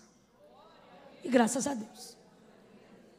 A verdade é que você vai voltar na segunda-feira a trabalhar com as mesmas pessoas, mesmo que você não esteja feliz com esta empresa.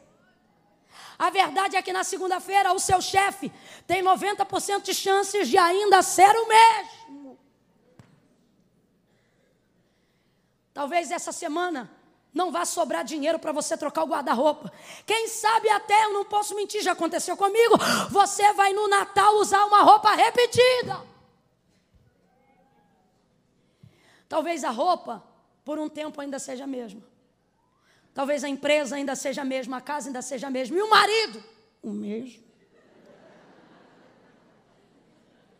Você diz, Deus, eu queria um casamento novo. E o Senhor está dizendo: não sou a favor do divórcio, mas sou a favor do novo casamento. Então posso separar do marido. Deus está dizendo: não, fica tranquila. Eu vou te dar um jeito novo de ser alegre no antigo. Eu vou te dar um casamento novo, vivendo com o mesmo marido. Levanta a tua mão porque eu quero profetizar. Deus está dizendo que tem gente aqui, não abaixa não, levanta a mão. Tem gente aqui que vai chegar na segunda-feira no mesmo trabalho, vai chegar hoje depois do culto na mesma casa. E gente que te conhece há tempos vai olhar para você e vai dizer: O que, que você fez? Levanta a mão, gente. O que, que você fez? Você mudou o cabelo? Não, o cabelo é o mesmo. Você mudou a roupa? Não, a roupa é a mesma. Você mudou de carro? O carro é o mesmo. Você mudou de igreja? Não, a igreja também é a mesma. É mesmo, mas você está diferente. Pois é, a igreja não mudou, o carro não mudou, o marido não mudou, o salário não mudou, mas a motivação que eu tenho está me dando esse brilho nos olhos, esse renovo na alma. Pega na mão mão de alguém aí agora. Segura a mão dessa pessoa, o mais alto que você puder. Vai, meu irmão, sem preguiça. Levanta a mão dessa pessoa e diga para ela: o método pode ser antigo, mas a fé mais o ânimo, mais a alegria, mais a força é nova, é nova. Olha Deus te renovando, olha Deus te dando novo ânimo, olha Deus te dando força. Quem acredita que está renovado, fica de pé, num salto de glória.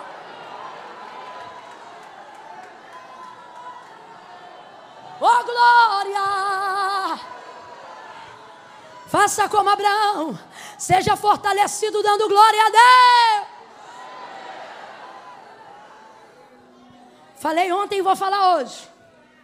Bota a bolsa na cadeira. Bota a Bíblia na cadeira. Que eu não falei que você pode ir embora, eu só pedi para você ficar de pé. Que agonia é essa? Não é nem nove horas ainda. Vou parando com isso. Parou. Camila, mas ninguém foi. É para já não ir. Não ocupe os corredores agora. Porque tem gente aqui desde ontem. Você não veio só hoje, não. Você está aqui desde ontem. E ontem não foi o primeiro domingo que você conheceu essa igreja, não. Você já vem aqui alguns domingos.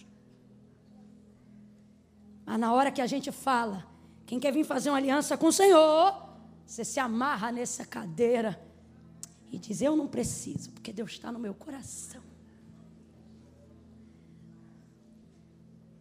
Você não veio ontem, mas tem uma chance de acreditar na palavra e vir hoje. Pedro vai ao mar, porque o método é antigo, mas a motivação é? A motivação é nova.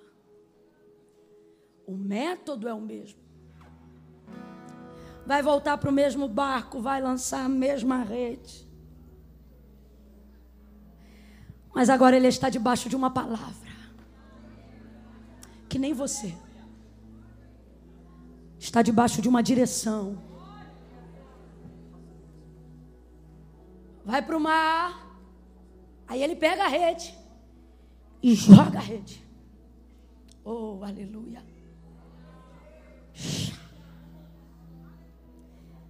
Quem está comigo, diga amém. A rede assenta e ele vai no vício, obviamente, do automático, fazer a mesma coisa que fez a noite inteira, puxar a rede. A noite inteira, o movimento foi esse aqui, ó. A noite inteira anterior à manhã, o movimento foi esse aqui. Joga a rede. A rede vem leve porque vem vazia. Você diz, Camila, está começando a ficar pesado. Minha vida é cansaço, é gente perdendo saúde, e o Senhor está dizendo: calma, porque todo resultado traz consigo um peso. E não é porque está dando errado que significa que você não está fazendo do jeito. E o bom de se manter fazendo do jeito certo é que quando você está no método de Deus, até o que era para dar errado, dá certo. Mas quando você está fora, até o que era para dar certo, tem chance de dar errado. Quando ele vai puxar agora, de uma vez só, ele vai pegar uma multidão de peixes. Quando ele pega a rede, irmão, que ele puxa, quem disse que ele puxa? Ele segura um pouco da superfície. O movimento, eu imagino, deve ser mais ou menos esse aqui. Jogou, quando foi puxar. Não veio. Tá cheio. Oh. Olha para mim, Deus está mandando eu dizer: Tá difícil porque tá cheio. Tá doendo porque tá cheio. Tá começando a machucar o braço e as pernas porque tá cheio. Tá sendo cansativo porque o resultado é extraordinário. O texto diz que ele puxa, só que a rede começa a rasgar. A rede começa a rasgar. E sabe por que, que a rede está rasgando? Deus falou para mim, pastor Nilton. A rede está rasgando Aqui no texto, a rede está rasgando, porque é muito peixe. A rede está rasgando, porque Jesus, quando chegou na praia, viu. O Espírito Santo falou para mim: Eu deixei rasgar de propósito, porque quando começa a rasgar, ele vai se lembrar que tem um outro barco para puxar. Camila, eu não entendi, vai entender agora. Olha para o teu vizinho e diga para ele: se você não me chamar, vai começar a rasgar. Olha para ele e diz: está rasgando porque você não me chama. Me chama, me chama para orar junto, para cantar junto. Me chama, me chama para comer churrasco junto, me chama para andar no teu carro junto. Não é só sobre você, é Deus usando você para abençoar toda a praia, para abençoar toda a gente. Olha o que acontece. Tá rasgando e agora? Ele faz sinal. E se eu te dissesse nessa noite que o seu milagre está às vésperas de um sinal? Ele estende a mão assim, ó, ele. Texto diz que ele estende assim, ó, e faz sinal para o outro barco.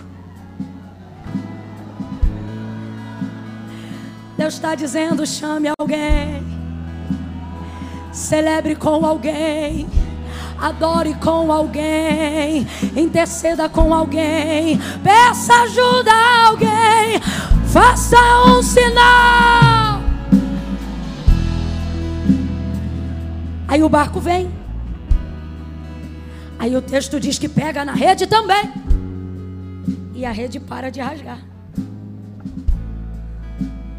Fala para ela ou para ele assim: Você sabe de quem você está sentado aqui do lado? Fala para ela ou para ele assim: a pessoa que Deus colocou para a tua rede parar de rasgar.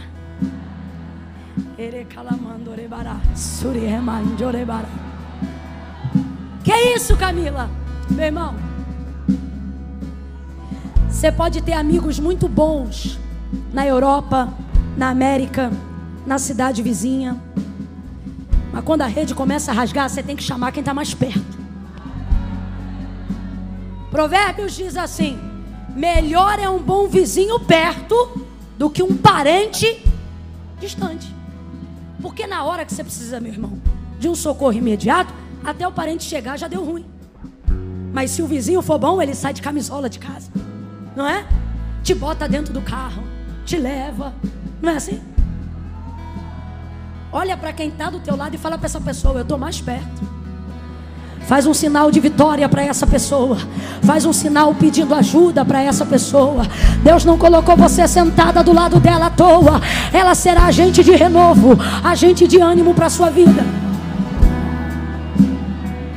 Fica de pé, não senta não. Quem tem saúde fica de pé. Quem quer ter fica de pé. Seguram então a rede e começam a puxar.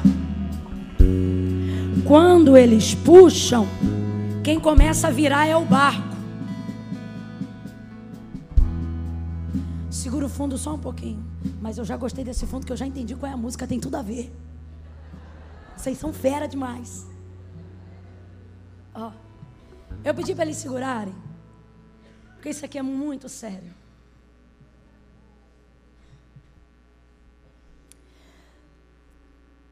As vésperas de um grande romper de Deus na sua vida. Quando Deus quer mudar seu patamar espiritual, quando Deus quer te prosperar financeiramente, quando Deus quer que você rompa em alguma área da vida, quando Deus te tira do meio dos comuns e te torna alguém que é alvo de algo extraordinário. Escute isso. O mais difícil não será voltar ao mar. Tudo isso é difícil, mas o mais difícil não será você ser perseverante no que Deus mandou. Não será você vir à igreja aos domingos. Não será você continuar casado com a mesma mulher ou com o mesmo ou casada com o mesmo homem. Não será difícil continuar orando, porque você já ora há tanto tempo, que é o que você faz. O mais difícil é quando Deus diz é agora, que é quando você vai receber. A gente pensa que o mais difícil é buscar. Irmãos, ouça isso. Buscar não é fácil, mas o mais difícil é estar pronto para receber. Tem gente suspeitando do cenário do milagre. Sabe por quê? Está sendo provado há tanto tempo que quando chega a hora da bênção, não acredita que aquilo é para você. Eu conheço mulher que soltou a rede quando o marido veio para Jesus porque não acreditou na conversão do cara que ela orou a vida toda. Eu conheço gente que saiu da empresa quando ela cresceu muito, porque ele não acreditava que poderia gerir 250 funcionários. Então, para não falir, dividiu, pegou a parte e saiu. Eu conheço gente que quando estava no ápice para fazer história, soltou a rede. Porque achou que aquilo que Deus te deu, aquilo que Deus mandou você fazer, ia te sucumbir. Você quer ver? Deus não libera sobre a minha vida uma palavra que vai me matar. O Jesus que manda Pedro voltar para o mar, jamais fará com que, cumprindo essa missão, ele morra ou seu barco seja quebrado. Porque se a ideia é pegar peixe, tem que ter barco para botar o peixe. Deus não vai te dar uma bênção que destrua a estrutura que precisa receber. Camila, minha família está uma loucura, mas é a sua família, não vai embora. Porque Deus não te daria uma família que você não poderia controlar. Camila, minha, minha esposa é uma prova, mas segura, porque Deus não te daria uma mulher da qual você não pudesse ser o marido. Escute isso. Eu queria viver a vida que eu vivo hoje. Mas eu não sabia que entrava água no barco. Eu não sabia que para viver a vida que eu vivo hoje, teria dias que eu ficaria doente. Eu não sabia que para viver a vida que eu vivo hoje, gente que eu nunca vi na minha vida ia falar tão mal de mim assim. Eu não sabia que pessoas seriam retalhadas ao meu redor por consequência do que Deus está fazendo. Eu não sabia que eu perderia pessoas que eu acho que são amigas, não porque elas não choraram comigo, mas porque não tinham graça para sorrir comigo. Sabe o que é isso? É água entrando no barco por segurar a rede. Você acha que um homem como o pastor Newton, para estar na posição que ele está hoje, você acha que não, não tosse a proa? Que não entra água no barco? Você só vê a gente aqui agora. Deus sabe quem a gente é quando o culto acaba. Você acha que para ser crente como você é hoje, em pleno domingo à noite, levando a vida que você leva, ah, porque está bem vestido, ah, porque está bem vestida, ô oh, filho, guarda-roupa veste qualquer um. Só que tem gente aqui que Deus falou comigo, isso é muito sério. Que está querendo soltar a rede porque está vendo água entrar no barco. Porque está vendo o barco instalando e a estrutura. Sabe qual é a impressão? É melhor soltar a rede porque senão o barco vai naufragar. E é agora que você tem que mostrar que a fé que você tem é verdadeira. E que a direção que Deus te deu não foi mudada. Porque nessa hora você terá tentado e tentada a dizer: solte a rede. Desista do seu sonho. Abandone essa empresa. Divorcia desse marido. Por quê? Porque está castigando muito segurar. É nessa hora que a vida te tenta e diz: não tenta esse concurso de novo, não. Você fez direito, mas não faz prova da OAB de novo, não. Larga isso. depois de tanto tempo se dedicando ao louvor, às vésperas de gravar um álbum, você tem vontade de soltar e dizer: vai ver, Deus não me chamou para isso. Então Deus brincou com você dez anos? Claro que não. Deus está dizendo: filho, filha, é agora que você tem que confiar em mim. Deus me trouxe aqui para falar a verdade para você. E a verdade é essa: vai entrar um pouco de água. A verdade é que tem dias que a sua saúde vai ficar debilitada em razão disso.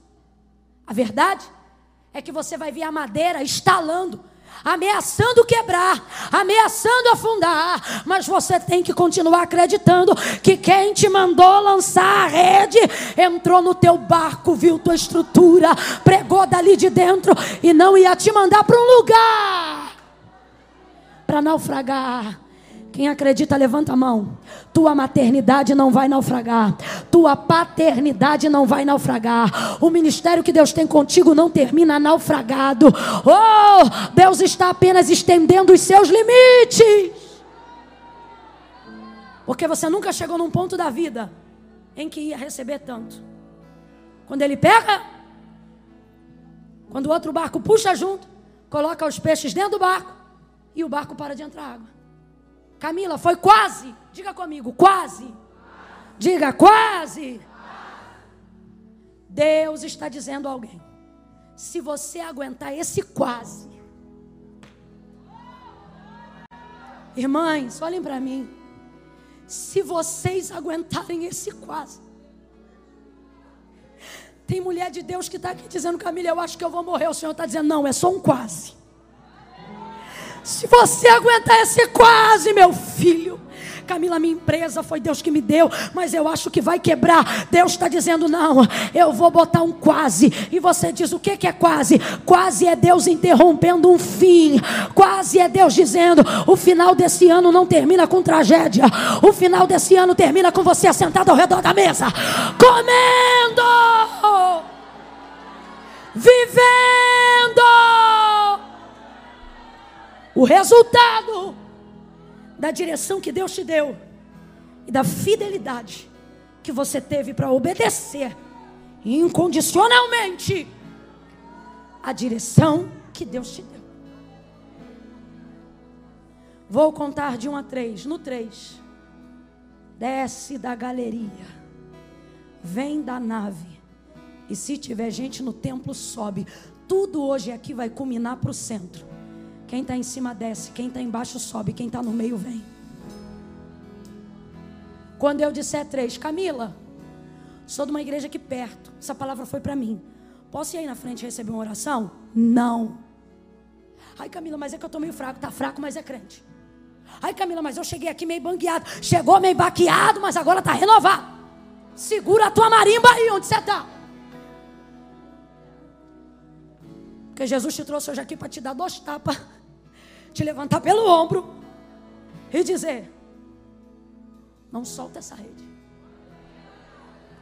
Mas está doendo, não solta. Mas parece que eu vou morrer. É, só parece.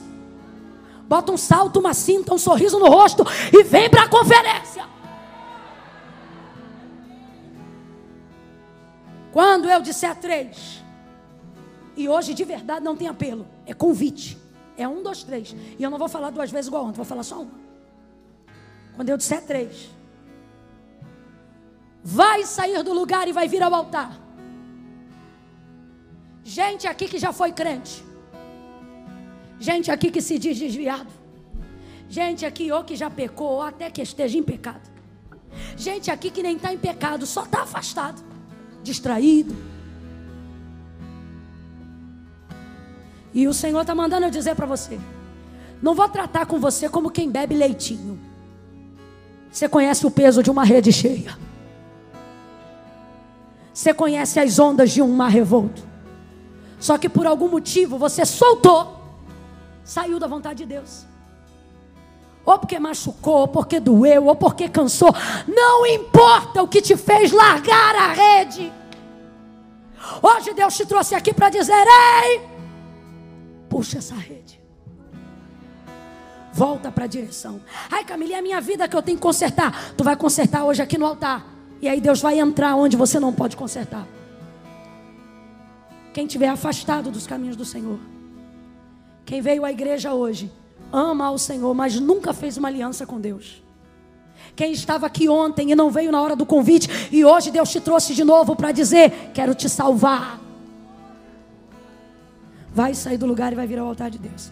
Camila, não precisa ir aí não. Todos são filhos de Deus, não. A Bíblia diz que só recebe o direito de ser chamado de filho quem confessa Jesus Cristo. Deus quer resgatar a paternidade dele na vida de algumas pessoas hoje aqui. Mas tem que haver confissão. Camila, tem que ir aí? Tem que. É noite de concerto. Ele não vai te julgar. Mas Ele vai te dar uma oportunidade. Ele vai te ajudar. Faz um sinal para Ele ao vir aqui na frente. Porque eu tenho certeza que Ele vai usar alguém para te ajudar a puxar a rede. Eu conto um. Eu queria que a igreja levantasse a mão direita para o céu. Se está vindo para Cristo, pode vir, filha. E começasse a orar agora. Coral, coral, começa a orar agora. Começa a orar agora. Começa a orar agora. Jesus, todo mundo que soltou a rede, Senhor, traz hoje. Começa a orar sobre a palavra. Pede o Senhor para trazer. quem ele precisa dar uma expectativa nova, que se afastou. Dois e meio, Camila, eu estou afastado. Camila, minha vida está um rolo. O que, que eu faço? Vem você, a pipa e o cerol. Camila, minha vida está tico-tico no fubá. Vem você, o tico-tico e o fubá. Mas não solta a rede. Quem está afastado vai voltar hoje. Quem veio ontem não precisa vir hoje aqui na frente, está salvo. Agora quem está hoje aqui sabe, Camila, sou eu. Deus me deu um método, mas eu não aguentei. Eu sei qual é o caminho, mas eu fugi dele. Dois e meio. Galerinha, me ajuda orando agora. Porque eu quero que desça a gente dessas escadas. E venha para o altar. Vamos embora, orando. Dois e quarenta e cinco. Fecha o olho e começa a orar, igreja. Camila, mas eu tenho vergonha. Vem com vergonha. A vergonha é passageira. A salvação é eterna. Venha viver a alegria de ter teu nome no livro da vida. Três. Se é você, descola o pé do chão aí agora. E vem para o altar que eu quero orar por você. Salvação vai chegar à tua casa hoje. Vem. Camila, estou com saudade. Camila, quero fazer um concerto com Deus. É você que eu estou chamando. Pode adorar, pode adorar.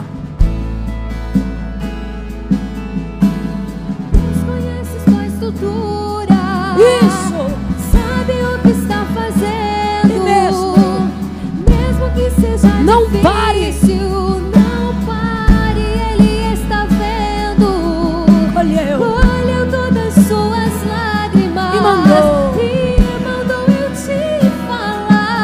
Pegue. Pega o que Ele te entregou e volte para Quem o sabe, mar, levanta a mão e canta. lugar. Quem mandou largar a rede?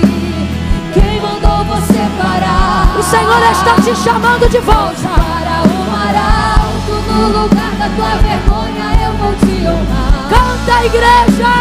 Quem mandou largar a rede? Venha, volte para Jesus hoje. Quem? Venha fazer uma aliança com Deus. Vergonha. Dá para dizer de novo: Deus conhece a tua estrutura.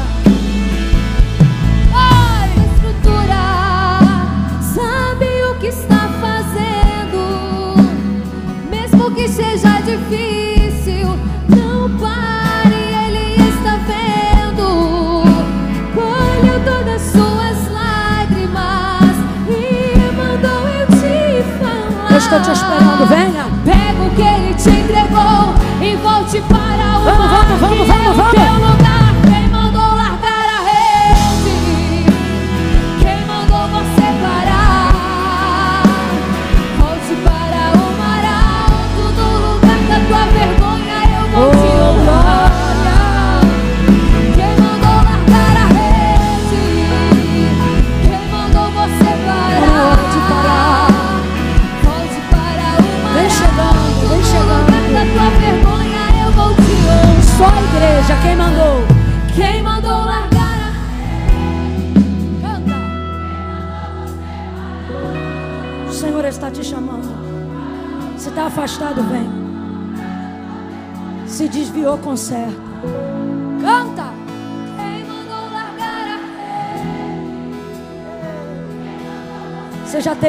Ministério. Você já foi mulher de oração. O Senhor está aqui para renovar a comunhão contigo.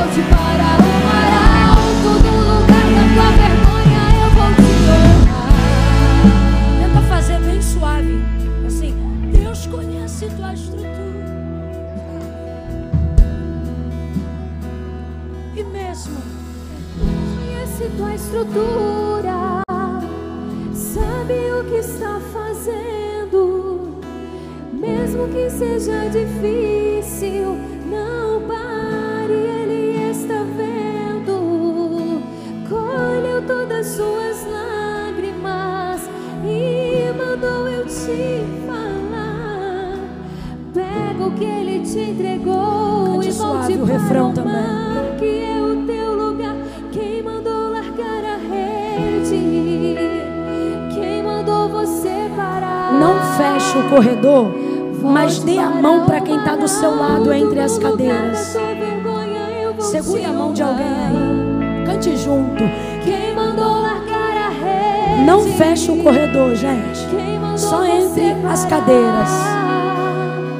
Volte para o mar alto no lugar da tua. Se ainda tiver alguém hoje aqui.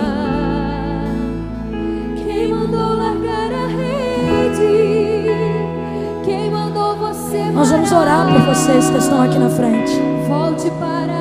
E todos que estão debaixo dessa palavra vão sair daqui nessa noite com uma motivação nova para continuarem a fazer o que Deus mandou.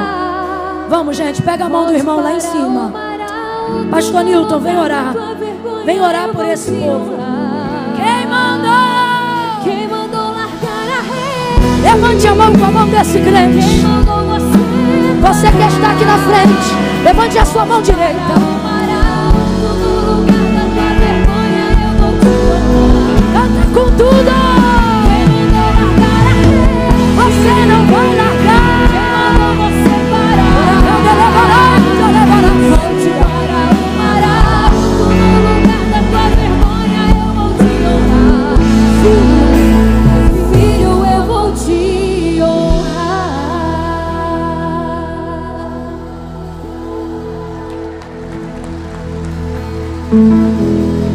Aleluia, aleluia. Pode vir, pode vir, nós esperamos. Estamos esperando. 44, 45. Não sei se os três ali, 45, 40 e...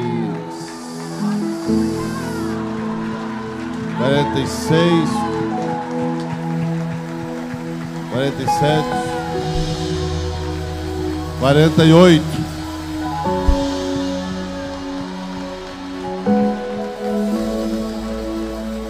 Aleluia. Ainda vamos dar mais um minuto, esperando você descer da galeria. Você que está aí atrás, você que está no telão, suba.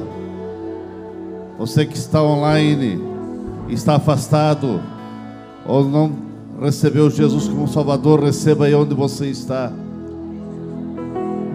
48 pessoas vieram à frente. Você que nunca aceitou a Jesus, você que não fez um pacto, você ainda não recebeu a certeza da tua salvação, vem aqui à frente receber Jesus. Essa pessoa está vindo, estão vindo? Não. Ok.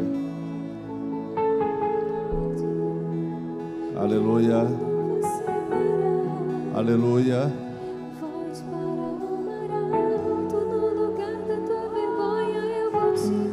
Minuto está passando, nós queremos orar, mas o Espírito Santo está falando ao seu coração. Não endureças o teu coração. Não endureças o teu coração. Tem mais alguém para Jesus? Está na galeria desça, nós esperamos. Não pare. Venha, venha. Jesus está dizendo para você, filho meu, dai-me o teu coração. Dai-me o te teu coração. Dai-me o teu coração. Pastor Romão, chega aqui, Pastor Romão, para orar. Depois nós vamos falar com vocês. Aleluia. São só esses? Pergunta alguém que está do teu lado se já tem certeza de salvação. Se não tem, convida para vir em frente. A rede está sendo lançada. Aleluia. Você não pode sair daqui sem Jesus. Você não pode sair desse santuário sem a tua bênção. Você não pode sair desse santuário sem a tua bênção. E a bênção é abrir o coração para Jesus. A benção é abrir o coração para Jesus. A benção é abrir o coração para Jesus. Aleluia. Está vindo para Jesus aqui, tem vendo? Está vindo alguém aqui, é isso? Uma pessoa, é isso? 49. Aleluia. 50. É uma só aqui?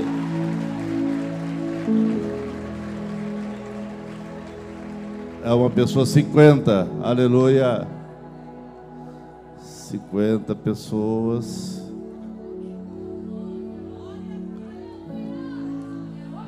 Aleluia, aleluia. Uma festa, uma festa. Oh, vamos orar. Pastor, ora aqui, pastor Romão. Podemos orar, podemos orar. Você tá, parece preso aí no banco.